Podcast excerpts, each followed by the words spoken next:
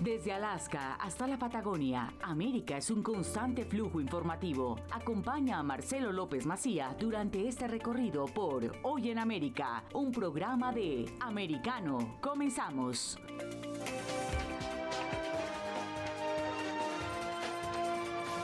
Hola, ¿qué tal? ¿Cómo están? Bienvenidos a Hoy en América por AM790, Radio Libre por Americano Media. Vamos a ver los títulos del día de esta jornada, día martes.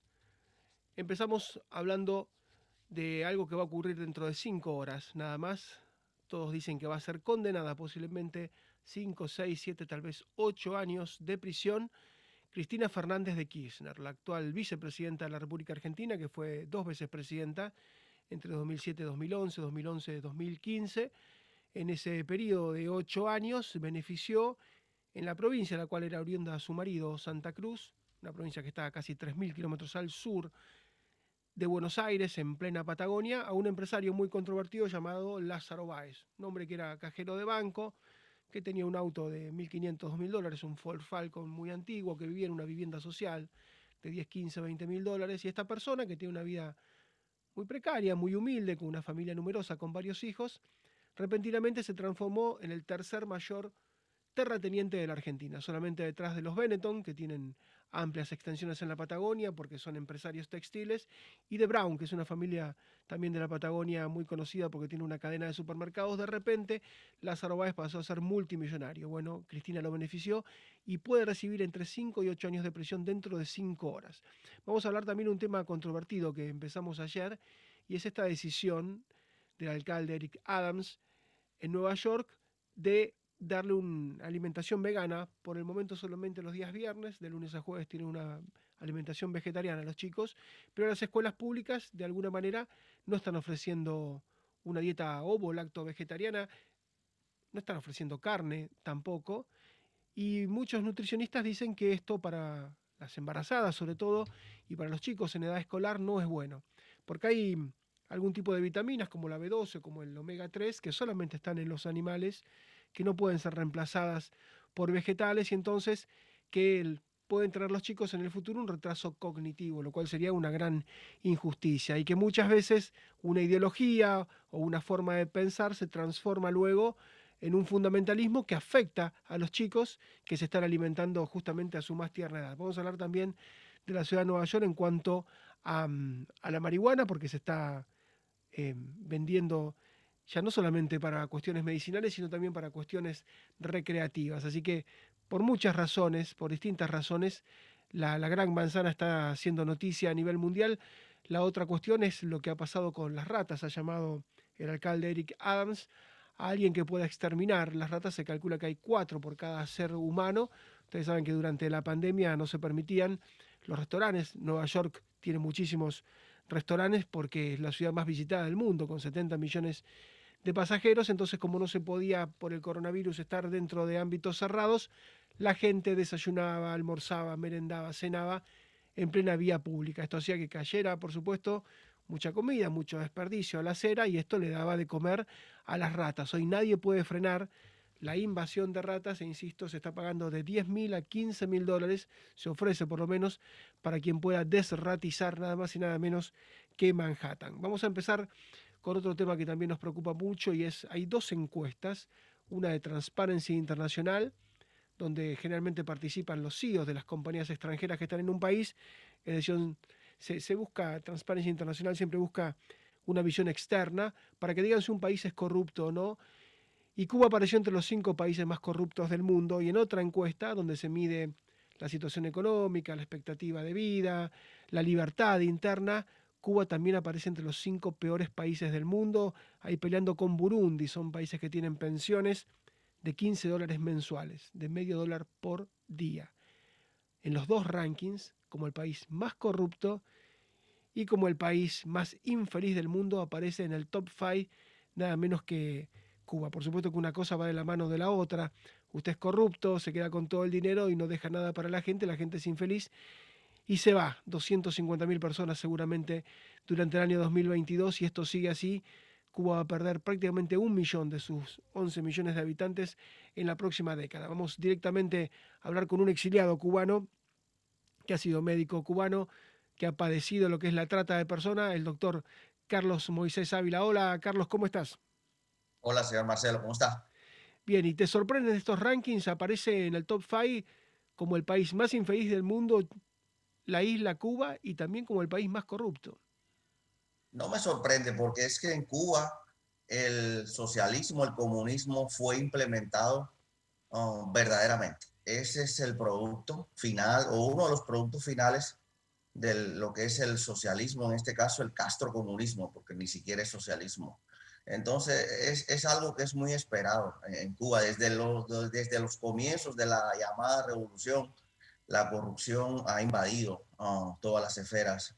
No hay transparencia entre, uh, entre los poderes de Cuba y tampoco hay eh, transparencia en el tráfico de influencia entre los oh, grandes dignatarios castristas. Entonces es un país ah, realmente muy corrupto. En el caso tuyo particularmente es un régimen el de los médicos cubanos que se considera trata de personas. ¿Cuánto de tu sueldo se quedaba al Estado cubano? De cada mil dólares que ganabas, ¿con cuánto se quedaba el Estado cubano? Se quedaba con un 72% de lo que yo ganaba. Increíble. Te dejaban la, cuarta parte prácticamente. Exacto. Ah, y eso, oh, el 72% a una tasa fija, ni siquiera al cambio, ah, porque si el dólar subía, pues uno podía ganar un poquito más de dinero, pero era una tasa fija, siempre era lo, el mismo cambio, no variaba. ¿Y cómo hacías para mantenerte? La gente, por ejemplo, tus pacientes te regalaban comida, ¿cómo hacías para poder sobrevivir? Bueno, gracias a eso, a, la relación que teníamos con las personas de las comunidades donde estábamos, nos ayudaban mucho realmente. Eh, nos daban comida y ya en la última parte en Brasil ah, trabajamos en un municipio muy distante y la prefectura de allí ah, al ver nuestro trabajo y, y, lo que hacíamos pues nos ayudaba de cierta manera y eso nos ayudó a sobrevivir y a seguir adelante. Te pregunto una cuestión particular de tu familia, de tus amigos, ¿cuántos han quedado en Cuba? ¿Cuántos están fuera del país? Si pudieras tirar un porcentaje, eh, ¿cuántos se han ido de tus amigos y de tus familiares? Bueno, le puedo decir que del grupo mío nos grabamos, en el, en el curso mío, en el aula mía, nos grabamos 35 médicos eh, en, en, ese, en ese salón. Deben quedar unos 26, 27, eh, deben estar unos 26, 27 fuera, el resto está en Cuba. Y de mis amigos, oh, la gran mayoría ha, emigrado. Solo se han quedado una pequeña parte que sí están comprometidos con el sistema, que son dirigentes, que tienen cargos y saben que no pueden venir. Porque una cosa es emigrar, hay mucha gente que emigra y se va en busca del sueño americano y lo hace por convicción, y otra cosa es irte porque prácticamente te expulsan, porque no, no te queda otra. En el caso tuyo como emigrante, ¿te queda el corazón partido, te quedan las ganas de volver a Cuba o, no te han quitado hasta las ganas de volver? Realmente me han quitado hasta las ganas de volver porque yo, oh, en mi caso personal, perdí a mi madre, a mi padre y no me permitieron ir a verlos. Solamente me quedó una hermana y familia distante. Entonces, ah, Ah, yo digo, tengo una convicción que mientras haya comunismo en Cuba, no iré. Tengo una pregunta porque es muy impresionante para el que va a Cuba y que no conocía, ¿no? Ver esas ciudades adormecidas como en 1959, como en 1960, que quedaron como detenidas en el tiempo. ¿Quién vive ahí a diario y vive siempre la misma realidad, con las mismas casas, como que nada cambia, como que todos los días vivís el mismo día. Eh, ¿Cómo es eso? Si le puedes transmitir a la gente, ¿cómo es vivir siempre el mismo día durante tantos años? Es una rutina de todos los días, es levantarse, a sufrir apagones, tratar de buscar comida del día, tratar de eh, sobrevivir sin esperanzas, sin un incentivo para seguir adelante. Ah, es como eh, una ciudad detenida en el tiempo, las cosas no mejoran nunca, siempre van en peor. Ah, es realmente ah, algo increíble. Y con Cuba se da un, y con los cubanos se da una paradoja, algo muy eh, singular. Ah, escapan de la isla, allá callan. vienen a Estados Unidos y siguen callando por tratar de regresar. Eso es algo, es decir, un sistema que te oprime, que te humilla, que te hace ciudadano de tercera, te hace emigrar, te quita tus dólares, trafica con tu familia y entonces, aún estando en un país de libertades, te callas por tratar de que te dejen entrar por prebendas, por, situaciones familiares a veces también, pero se da, eh, esa situación. Es muy, eh, digamos, doloroso ver que muchos cubanos eh, están pasando por esa situación. Así es, y quien viaja a Cuba paga miles de dólares porque hay lugares paradisíacos, no solamente por la belleza de La Habana, sino por Paradero, por Cayo Guillermo, tantos lugares tan, tan bellos, ¿no? Increíbles del Caribe. La gente paga miles de dólares y sin embargo el cubano se puede ir. Es un gran contrasentido.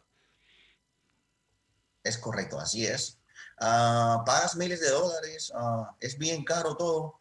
Los servicios, ya sabes que no son los mejores, los hoteles que supuestamente son de cinco estrellas, pues no son de cinco estrellas. Ah, puede pasar cualquier cosa. Carlos, bueno, queríamos compartirlos con vos estos dos, estas dos estadísticas realmente que seguramente a vos no te llaman la atención, pero a nosotros nos llamó mucho la atención porque eh, todas las noticias que vienen son tan coincidentes y sin embargo vos ves que, la cosa no se termina de solucionar. Un gran abrazo como siempre y muchas gracias por tu participación y, y por todo lo que nos contás. Gracias a ustedes. Feliz día. El doctor Carlos Moisés Ávila, que es un médico cubano, exiliado, dos rankings más para engrosar una lista de tantos y de tantas evidencias. Hasta los músicos más cercanos, hasta Sabina, hasta Fito Páez, hasta Pablo Milanés, todos ya no pueden tapar el sol con las manos. Hacemos una pausa muy breve, volvemos en un minuto.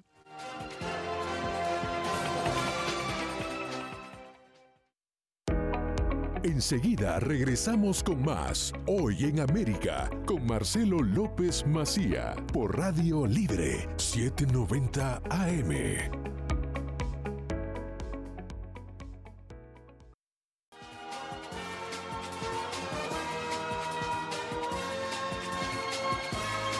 En pocas horas, en cinco horas aproximadamente, se va a conocer un fallo contra la vicepresidenta argentina Cristina Fernández de Kirchner. Las fuentes judiciales dicen que será un fallo de 5 a 8 años de prisión e inhabilitación para ocupar cargos públicos. Una sentencia muy dura y además inédita. Alguna vez hubo un vicepresidente preso como Amado, Amado que fue compañero de fórmula de Cristina Kirchner cuando era presidenta, pero bueno, ya había dejado Boudou el poder. En este caso, la sanción, la pena, la sentencia sería contra alguien que está en el poder. Ha pasado en otros países, Lula da Silva después de su mandato fue preso pero fue por un departamento. En este caso se habla de mil millones de dólares. Eh, las cifras son muchísimo más grandes. En Perú terminaron presos Alberto Fujimori durante varios años, Jaime Kuczynski. Alan García se suicidó cuando lo venían a buscar para, para meterlo preso. Pasó también con Alejandro Toledo, con Ollanta Humala, bueno, cinco prácticamente expresidentes peruanos. Eh, pasó también con Rafael Correa, quien si pone un pie en Ecuador realmente terminará preso. Eh, Evo Morales se tuvo que escapar también porque iba a terminar preso. Nicolás Maduro, el presidente venezolano, tiene un pedido de captura y 15 millones de dólares de recompensa. Es decir, en Latinoamérica este no es un tema nuevo, pero sí para Argentina que una vicepresidenta en funciones reciba semejante sentencia. Vamos a hablar con el diputado nacional Jorge Enríquez, que es miembro de la oposición. Hola Jorge, ¿cómo estás? Eh, estaba escuchándote muy atentamente y justamente uno de los temas que tocaste se relacionaba con esta suerte de festival de corrupción que hay en América Latina, que ha habido, que justamente son todos gobiernos populistas. Eh, e, es interesante lo que decís porque eh, no se trata de derechas ni izquierdas, el de PPP, el de Pedro Pablo Kuczynski, era justamente un, PPK era un, gobierno de derecha. Eh, el gobierno de Cristina sabemos que es más allá que se ponga una pátina de capitalismo, es un gobierno de izquierda, eh, claramente. Entonces, eh, me parece que la corrupción no reconoce eh, banderías políticas, simplemente porque enarbolado una vez en América Latina el populismo, el populismo se nutre justamente de, de, la corrupción. Y yo te voy a decir algo que me parece que a veces es bueno recordarlo en un momento dado, uno de los voceros del peronismo, del kirchnerismo, un abogado muy conocido acá, Héctor Recalde, su hijo es senador actualmente, fue senador también, Héctor Recalde dijo que eh, ellos necesitaban, en un reportaje lo dijo, sé que no es un invento mío, ellos necesitaban un, eh, recaudar y tener una fuente de dinero para poder enfrentar a los grupos económicos concentrados. Y esa fuente de riqueza solo la podían obtener ese poder económico a través de la corrupción. O sea que estaba justificando ya la corrupción. Esto también lo dijo en su momento eh, con otras palabras que Néstor Kirchner. Eh, lo que estamos por presenciar en unas horas es simplemente un soplo de eh, salud moral para la Argentina, para la República, que evidentemente esto que fue ocurriendo durante tantos años, el direccionamiento de la obra pública, el que un oscuro empleado bancario como era Lázaro Báez de la noche a la mañana, tres días antes que asuma Néstor Carlos Kirchner como presidente de la República, eh, eh, arman una sociedad. Esta matriz la habían aplicado ya en Río Gallegos, la aplicaron cuando Néstor era intendente de esa ciudad, luego en Santa Cruz cuando fue gobernador y finalmente eh, lo llevaron la matriz a, a la nación. por supuesto que con una enorme torpeza, como pocas veces se ha visto, porque eh, dejaron las huellas digitales, como diríamos los abogados, dejaron las impresiones pulgares por todos lados. Eh, en la causa de la de vialidad se vincula con una causa mucho más potente, que es la causa cuadernos, en donde queda descubierto la complicidad que más de 80 empresarios de la construcción, de una manera absolutamente prebendaria, se valieron de ese favoritismo que hubo en la obra pública a cambio de dádivas. Y el tercer eslabón de la cadena es cómo se blanqueaba el dinero. El dinero se blanqueaba a través de hoteles fantasmas como Otesur y Los Sauces, donde se alojaban tripulaciones de aerolíneas argentinas ficticiamente, porque el aeropuerto más cercano estaba a 300 kilómetros de distancia. Nadie en su cabal puede pensar de que van a alojar una tripulación, que como sabemos las tripulaciones aéreas se mueven con enorme celeridad porque la misma que va a destino es la misma que vuelve y la diferencia horaria son escasas, es muy escasa entre la llegada y la partida de un vuelo, cómo iban a ser 300 kilómetros de ida y 300 kilómetros de vuelta esos hoteles, hoteles que se veían que de ninguna manera estaban ocupados. Esto es lo que después vimos en, carne viva en eh, en la zona de Puerto Madero, un barrio exquisito de la ciudad de Buenos Aires, o cuando el señor eh, Julio López, que es uno de los que está también implicado, porque recordemos que si bien Cristina, a mi juicio, pese a que es de difícil probanza, es un tema muy técnico que voy a abordar, está demostrada la asociación ilícita, esto no hubiera sido posible si no existía toda una cadena de responsabilidades hacia abajo de ella que eh, claramente eh, involucra que la terminal era ella, primero su marido y después ella. Esto está palmariamente demostrado y cómo ese señor iba a tener eh, dólares que revolvió en un convento en una fría noche de hace unos años atrás, en invierno, y cómo ese mismo señor iba con dos ametralladoras a dejar esas armas en un convento. Son todas cuestiones que son absolutamente inexplicables, solamente se pueden explicar a la luz de esta matriz de corrupción que por supuesto se nutrió también de, de la cooptación de empresas, perdón, que mandaban a la quiebra para que no tuvieran competencia las empresas eh, de obra pública en, eh, en, la, en la provincia de Santa Cruz. El 80% de la obra pública en Santa Cruz fue direccionada a las Báez y el 20% restante a empresas vinculadas con Austral Construcciones, esto es con Lázaro Báez. en total...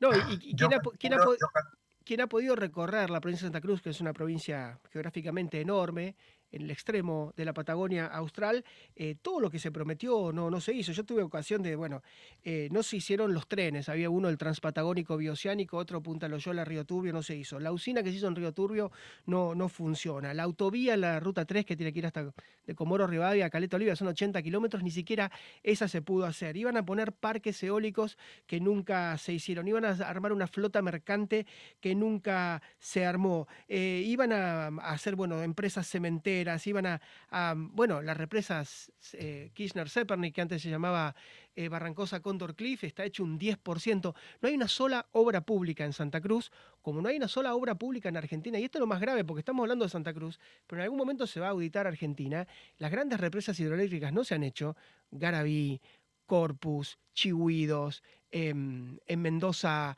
hay otra también enorme, Portezuelo del Viento. Eh, no se ha hecho ninguna autopista que hayan empezado y hayan terminado ellos, ninguna en todo el país, ningún gasoducto grande que hayan empezado y terminado, ninguna central nuclear que hayan empezado y terminado, ninguna nueva línea de ferrocarril. Es decir, llegaron hace 20 años y todo lo que fue obra pública terminó en el robo, terminó en el dispendio, terminó en la nada. Es decir, estamos hablando de una provincia, pero son 24, con lo cual seguramente hay una gran preocupación en Cristina porque este puede ser como la punta del ovillo y si se empieza a tirar de la punta del ovillo nadie sabe dónde se va a terminar. Sí, eso desde luego, desde luego también que eh, si uno quiere graficar la dimensión de lo robado, puede decir que el señor Lázaro Báez tiene hoy propiedades por 415.000 hectáreas. Esa es la superficie que abarcan. Si consideramos que la ciudad autónoma de Buenos Aires tiene una superficie de 20.000 hectáreas, lo robado por Lázaro Báez es el equivalente a 20 ciudades de, la ciudad, 20 ciudades de Buenos Aires. Desde el otro punto, desde el otro ángulo, por eso tenemos que ver siempre lo que pasó acá, la complicidad. Acá hubo una UIF, una unidad de información financiera y una oficina anticorrupción que participaron permanentemente de los juicios a Cristina como parte querellante. Cuando asumió Cristina desistieron, señalando de como ya había, la fiscalía estaba actuando, y eso se da de bruces con los acuerdos internacionales que uno tiene firmado a partir del GAFI. Entonces, esto también es preocupante. Acá hubo eh, em, el plan del saqueo de la obra pública no se podía haber hecho si no había poder político por un lado, por el otro lado, en algunos casos un silencio llamativo judicial expresado también en las demoras inconcebibles que tuvieron algunas causas y por último la complicidad que tuvieron en todo esto los organismos de control que luego cuando asume el gobierno de Juntos por el Cambio esta situación se purga pero evidentemente con el arribo de eh, este experimento que hizo Cristina eh, mm. de ponerlo Alberto Fernández, se dio, eh, dio toda marcha atrás. Así es, doctor, tenemos, que tenemos que entregar, sabe que estamos en una cadena y son muy, somos muy puntuales con, con los cortes, pero le, prometo que escuchamos el fallo hoy a Cristina y retomamos el diálogo. Doctor, muchísimas gracias. El fallo se lo podría, bueno, después si ustedes quieren se lo explico bien, la verdad que es para hablar largo y tendido. Bueno, muchísimas gracias y a disposición que eh, y un saludo grande a todos ustedes y particularmente a Norma, Cabán. Gracias. El, el, diputado Jorge Enríquez, hacemos la pausa muy breve y ya regresamos. Estamos de vuelta con Hoy en América, junto a Marcelo López Macía por Americano.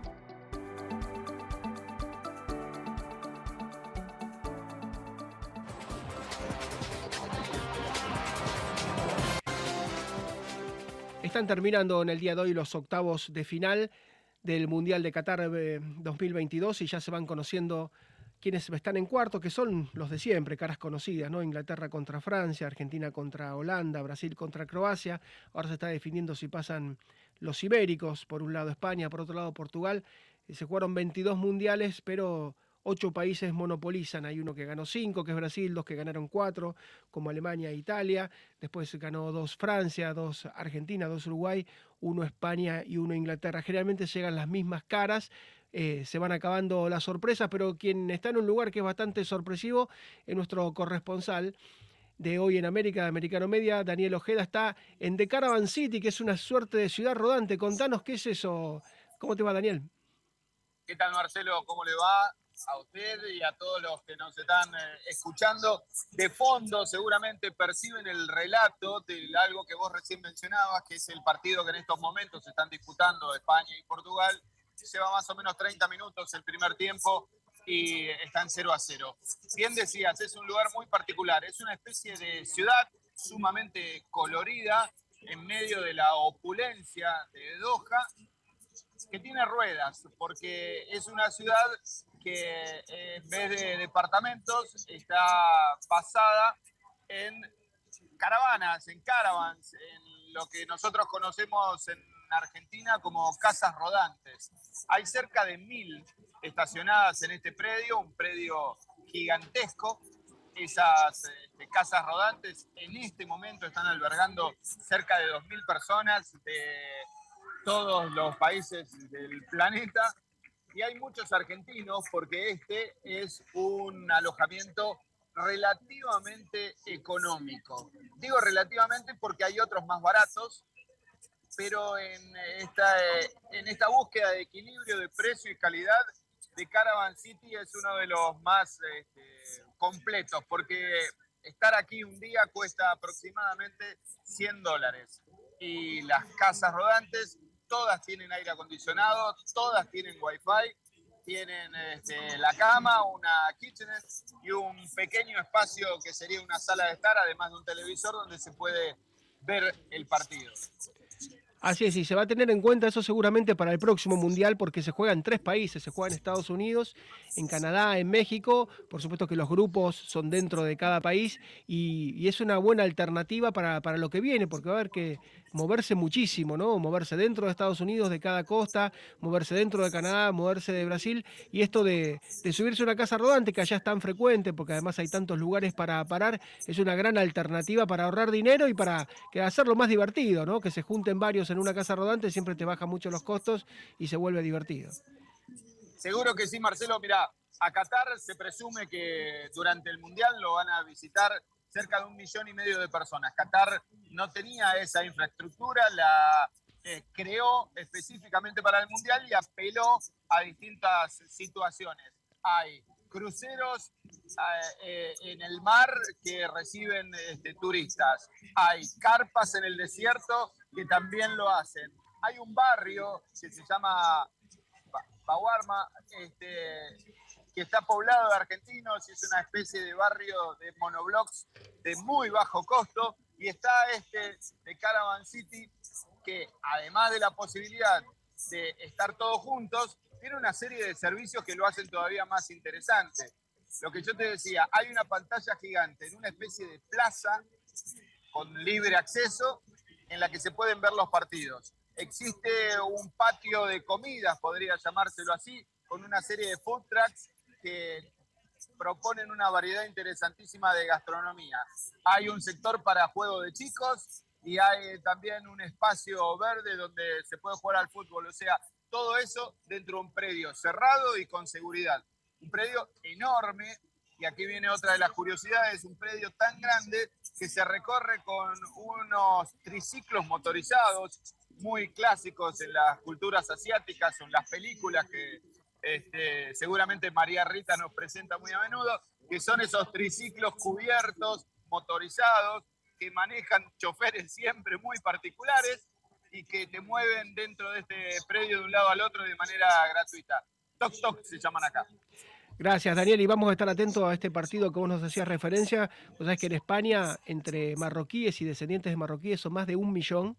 Y si hoy llegaran a ganar los festejos, ya eh, ah, cuando le ganaron a Bélgica, le ganaron a Bélgica y hubo festejos tremendos, pero Bélgica comparado con España es uno en 100, porque hay muchísimos marroquíes viviendo en España. Si llegara a haber festejos, así que mañana si querés lo compartimos qué, qué fue lo que pasó.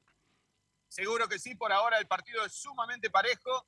Este, y, tuvieron chances los dos, algunas muy claras con tiros en los travesaños y tapadas de los arqueros de esas que se van a compilar seguramente al final del Mundial como entre las mejores. Gracias Daniel Ojeda directamente desde Doha, enviado de Americano Media TV y también de Hoy en América. Y hablamos un ratito más del Mundial. Por supuesto que hay que estar muy atentos.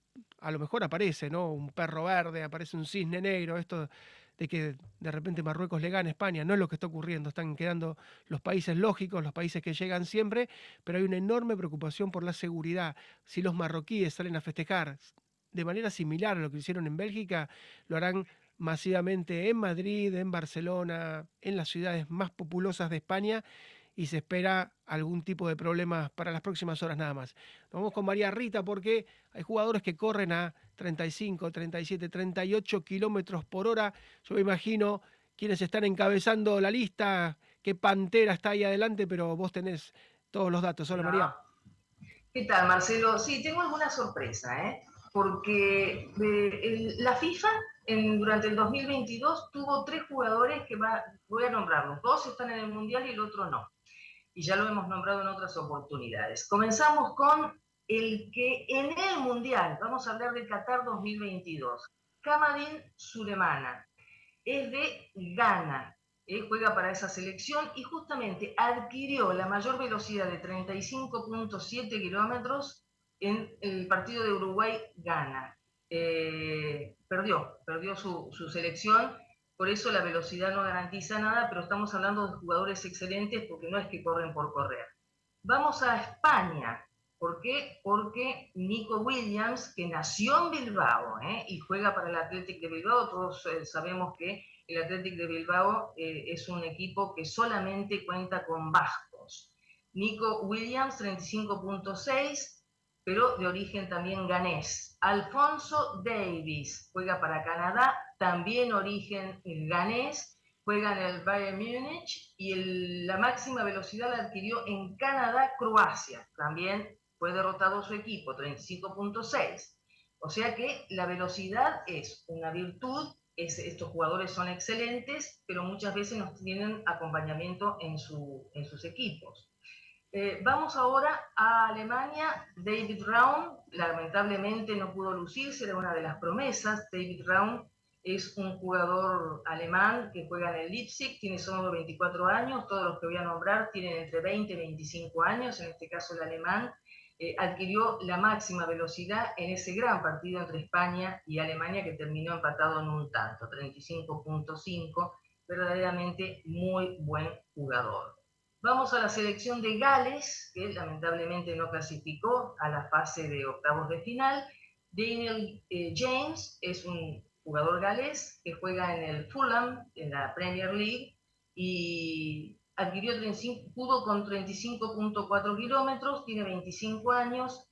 Eh, Anthony Robinson de Estados Unidos, 35.4, también juega en el Fulham, en la, en la liga inglesa, y también Estados Unidos, Gales eh, fue este, donde más velocidad adquirió. Y después vamos a hablar de este, Anthony Robbins, ya lo nombré, y bueno, me gustaría mencionar al que vos estás esperando, Marcelo, porque, porque es la gran figura, lo fue en Rusia y lo es ahora por el momento, que es nada más y nada menos que Kylian Mbappé. Es un jugador extraordinario, es un jugador muy joven, es un jugador que tiene una velocidad máxima porque la FIFA nombró a tres durante el año, que eran justamente Alfonso Davis de Canadá, nombró a, a, Mbappé y nombró a Haaland. Lo que pasa que nosotros, fíjate lo que, lo que son los momentos. Durante el 2022 se habló del goleador noruego muchísimo está jugando en el Manchester City, no paraba de hacer goles. Ahora, por supuesto, en época de Mundial, con una selección que no lo acompaña, nadie se acuerda de Haaland, nosotros sí y, ahora te, propongo, que eh, hacemos una pausa muy breve y nos metemos con Mbappé porque además de correr muy rápido es el goleador del Mundial, lleva cinco tantos. Pero aparte es una maravilla, dale, dale. Y con 23 años va por su segunda copa y va a pulverizar el récord de Klose, del gordo Ronaldo, va rumbo a ser en las próximas copas del mundo seguramente el jugador más goleador de, de todas las épocas. Una pausa muy breve, un minuto y regresamos con María Rita.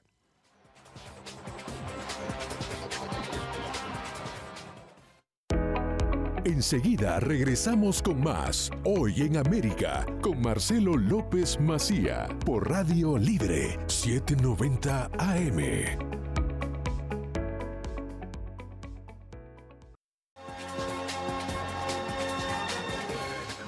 Y hoy terminan los octavos de final del Mundial de Qatar 22 y ya hay una figura y se habla de una nueva era. Kylian Mbappé con 19 años fue campeón del mundo en Rusia en el último mundial y ya lleva cinco goles en apenas cuatro partidos, pero además no son goles, son golazos. Corre a 38, 37 kilómetros por hora, es el más rápido, pero tiene una definición. Realmente no es muy alto, tiene menos de un metro ochenta, pero es una pantera. Por eso te decía, eh, todos hablan de una, de una nueva era que a los 23 años lleva una cantidad de goles que puede llegar a romper todos los récords. Sí, Marcelo, es una figura extraordinaria, me parece que da placer verlo jugar. Es, es, es, una bestia, eh, es un elogioso lo que digo, porque lo he comentado con varias personas y me dicen eso, es una bestia, es dúctil y fuerte a la vez, eh, tiene una definición excelente, hace goles de goleador y hace goles de gran factura, de factura personal. Y quiero comentarte algo, eh, nació en París, pero es de origen camerunés. Eh, hace muchos años, pero décadas, el entrenador argentino Carlos Vilardo, campeón del 86, comentó, pero hace muchos años, eh, comentó que el futuro del fútbol estaba en África y por supuesto se le rieron en la cara. Tenemos Marruecos haciendo un papel preponderante, campeón de África, y todos la cantidad de jugadores que si nacieron en Europa tienen ascendencia eh, justamente africana, son afrodescendientes o nacieron en sus países, países de origen del continente africano, pero están nacionalizados. Me parece que es para destacar porque son jugadores eh, excelentes, los hemos visto, este mundial de la tecnología mide la velocidad y a lo mejor esto es una anécdota, pero estamos hablando de muy buenos jugadores porque sabemos que hay algunos que son lentos, que tienen hasta un poquito de sobrepeso y son mentalmente brillantes. No estamos hablando que hay que correr, estamos hablando de jugadores que corren con pelota al pie, que definen, que tienen precisión en velocidad. Creo que de eso se trata, no es correr por correr, de esos que corren mucho y no saben qué hacer cuando llegan, ¿no? Por Así es, y mm, lo que pasa con las selecciones uno los ve y parece una selección africana. Por ejemplo, la francesa tiene 8 o 9 jugadores sobre los 11 que vienen del continente africano. Entonces parece una selección, si no le ubicás la camiseta, parece una, una selección africana. Pero bueno, está pasando también en la vida política. El alcalde de, París es San Hidalgo, que es de Cádiz, es española. El alcalde de Londres, Sadiq Khan, eh, descendiente de pakistaníes, musulmán. Y el primer ministro que acaba de asumir, ¿no? después de lo poquito que duró Liz y de Boris Johnson, es justamente una de las personas más ricas de la India. Entonces, bueno, está pasando una sociedad multicultural. Quien quiere ver de alguna manera fantasmas dice que es la teoría del reemplazo, de cambiar a esa Europa tradicional por una Europa distinta, más cercana a Medio Oriente, más musulmana, más cercana a África. Lo cierto que está pasando en la política, está pasando en el deporte, está pasando en las ciudades. Hay ciudades, eh, yo te digo, si vas a Heathrow, que es el aeropuerto de Londres, y bajás, parece que estás en Calcuta, en Bombay, porque son ciudades enteras donde adentro todo es hindú, todo es pakistaní, pero hablamos de cientos de miles de personas dentro de Londres. O sea que realmente quien ha tenido la suerte, la oportunidad de viajar, lo que está pasando en Europa, que es un, un imán, un imán porque son ciudades muy desarrolladas, donde realmente se vive bien, donde hay muy buenos ingresos. No es fácil, no es fácil vivir, no es, fácil la supervivencia, pero es un imán tan grande como los Estados Unidos. María. Y bueno, así, es. Eh, Alemania, Alemania es el ejemplo de la gran paradoja, ¿no? Eh, una historia tristísima, pero es la gran paradoja, una de las, de las elecciones con más nacionalizadas. Así es. Eh, yo me acuerdo de Osil, que era turco, bueno, y todos los problemas que tenía de, racismo, ya de, a poquito se han ido venciendo. Hay muchos que no se identifican con estas eh, selecciones porque realmente no se ven representados. Lo cierto es que da un enorme placer verlo jugar a, Kylian Mbappé. Eh, o antes a Zinedine Zidane, ¿no? que era argelino, da un enorme placer, venga de donde venga, eh, era el, fútbol champán francés. Nacieron en Francia, sí, sí, sí. Un beso, María, muchas gracias. Beso, beso. Chau, chau.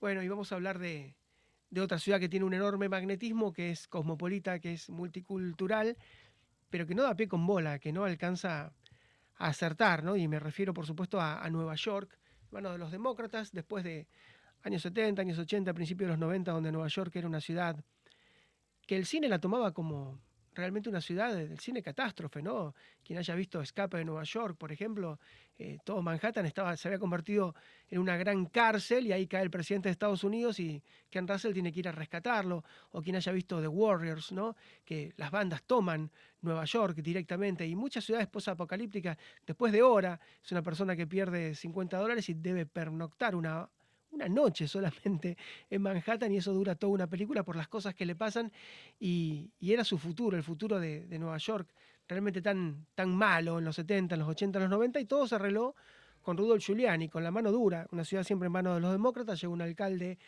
republicano de la mano del Manhattan Institute, con el Fix and Broken Window, con el operativo Tolerancia Cero, Zero Tolerance, tan cuestionado por el New York Times, lo cierto es que logró limpiar las calles, que logró terminar con barrios enteros, pasarle prácticamente por arriba, edificarlos y lograr una ciudad pujante donde pasó a ser la más segura de los Estados Unidos y logró ser la más visitada del mundo con 70 millones de personas.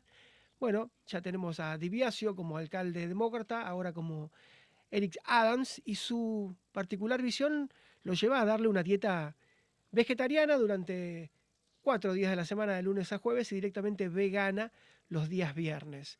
Él es vegano por una cuestión particular, tuvo diabetes, la diabetes lo dejó al borde de la muerte, entonces, bueno, el veganismo lo, lo salvó.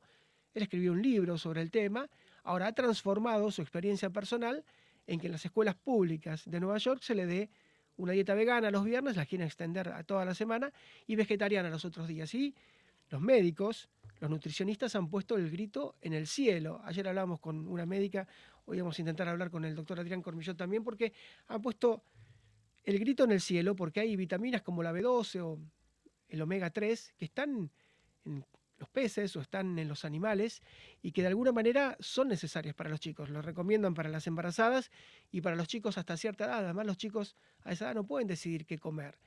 Y lo que nos decía ayer la doctora Mónica Katz es que muchas veces ser vegano es como una cuestión de identidad. Antes uno decía, bueno, yo soy miembro de tal partido, yo ascribo, no sé, a tal grupo musical, yo me identifico con el hipismo, con lo que sea, y hoy ser vegano de alguna manera da como una identidad. Bueno, yo estoy acá parado, soy una persona que no maltrata a los animales, que soy una persona tolerante, soy una persona tranquila y da como un plus. Está bárbaro para la gente grande.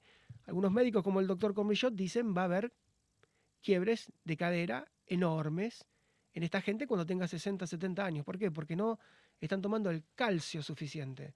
Porque el calcio viene muchas veces de los lácteos y los lácteos están prohibidos. Hay una dieta vegetariana que es ovo-lacto vegetariano. Permite los huevos, que son proteínas muy importantes, eh, permite los lácteos, pero el veganismo no permite nada de esto, porque consideran que sacarle leche a los animales de otras especies eh, es hacerlos sufrir, porque consideran que no solamente no se puede comer carne, sino tampoco se pueden comer huevos.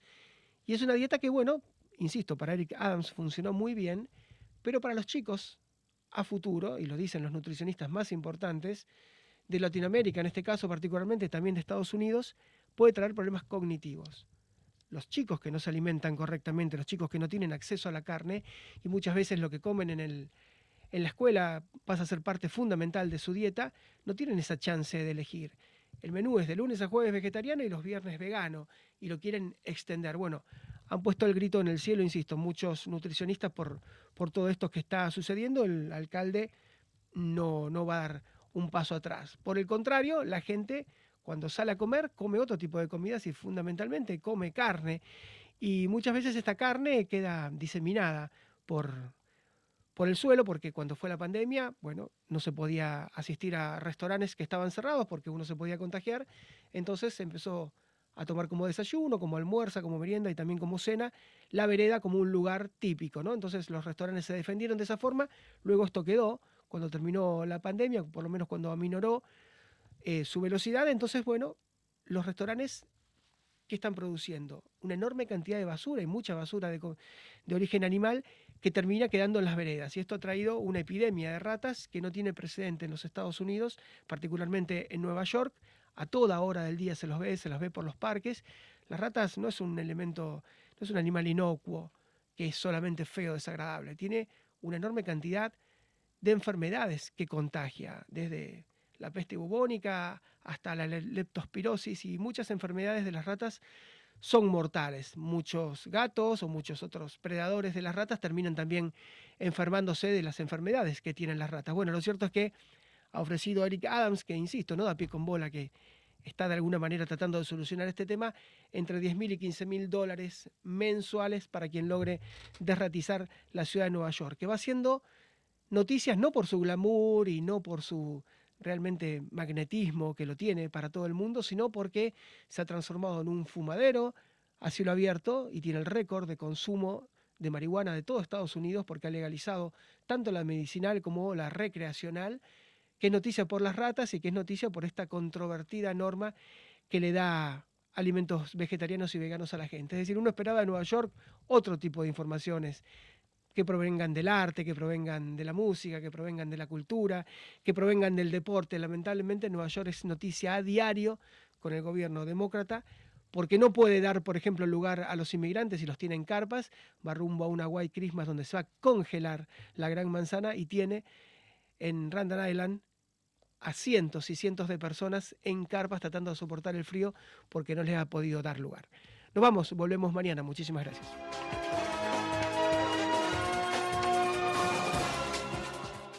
This podcast is a part of the C Suite Radio Network. For more top business podcasts, visit c-suiteradio.com.